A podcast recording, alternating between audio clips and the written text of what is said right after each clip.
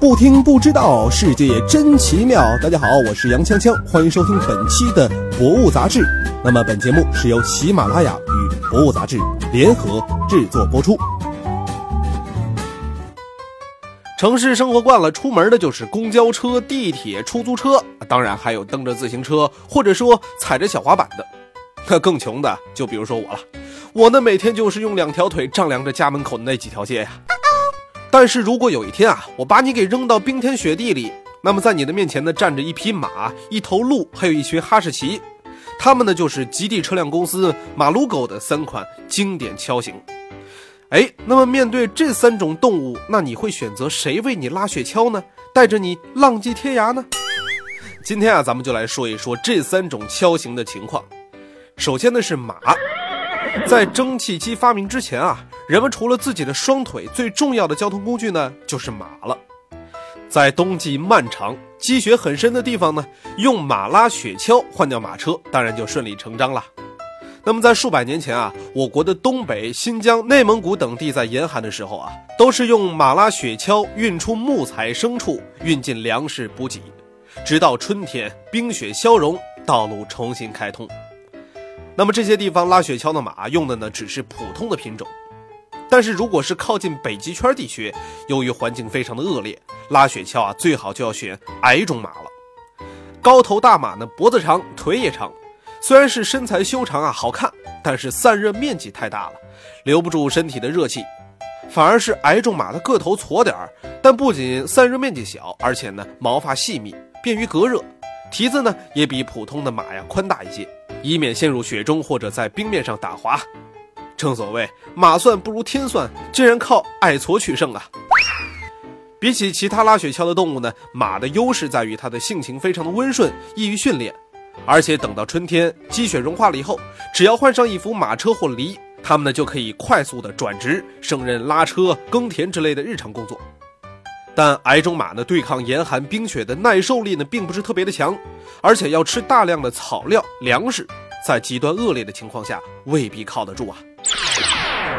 好，我们再来看下一个雪橇犬。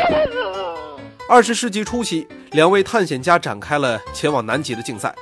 为了跨越冰雪皑皑的南极冰原，他们的考察队呢都选择了雪橇当做交通工具。其中一位选择了西伯利亚的矮种马，而另外一位呢选择了雪橇犬。结果率先到达南极并且安全返回的，就是乘坐狗拉雪橇的科学家。这段故事中提到的雪橇犬，正是当今非常著名的撒手梅拆迁办哈士奇。它呢大名叫西伯利亚雪橇犬，俗称小哈。其实啊，抱怨小哈的狗主人们是错怪它了。作为雪橇犬被培育出来的哈士奇，精力非常的旺盛，需要很大的活动量，一般的城市家庭呢很难满足它。小哈每天被关在室内太压抑了，自然就成了在家疯狗、出门跑男的状态。至于二，那么这哈士奇啊，它的智力水平在所有家犬中至少属于中等，当然它也能理解主人的命令。那么如果你恰好家里养了一只哈士奇，在这儿呢，也别太上心培养它成为雪橇犬了，每天出门多让它遛遛你就可以了。一般来说呢，西伯利亚和北欧的雪橇犬呢都叫哈士奇，除了它们，还有另外两种雪橇犬，一个呢是全身白毛、外表高贵的萨摩耶。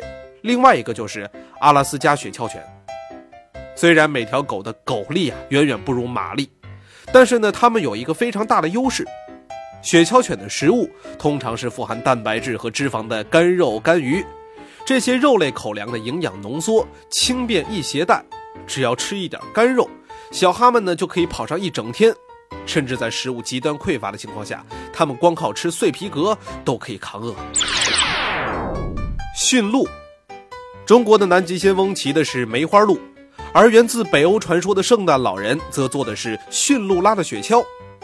如今，在挪威、瑞典、芬兰等国的山野荒原中呢，仍然可以看到当地游牧民坐着驯鹿雪橇到处的跑。这些游牧民呢，主要是拉普人啊，又叫萨米人。他们把驯鹿呢视为最宝贵的伙伴和财产，不仅吃鹿肉、喝鹿奶、穿鹿皮的衣物。而且呢，还把驯鹿当作重要的交通工具。驯鹿从小生活在积雪的树林里，不仅强壮灵活、耐力持久，而且这蹄子呀格外的宽大，就像是四个大圆盘一样，不易于陷入积雪之中，使它们在雪地上行进自如。虽然驯鹿呢是群居生活的，但它们至今都没有被完全的驯化，性格非常的执拗，其实并不容易驾驭。据说啊，平均十头驯鹿当中呢，才能训练出一头适合拉雪橇的。不过，驯鹿的力气啊，确实比马更大一些，也更擅长在冰雪中前进。一头鹿就可以拉动双人雪橇。好了，今天的博物杂志呢，就跟大家分享到这儿了。那么，想了解更多精彩内容，可以关注博物杂志官方微博、微信。我们下期再见。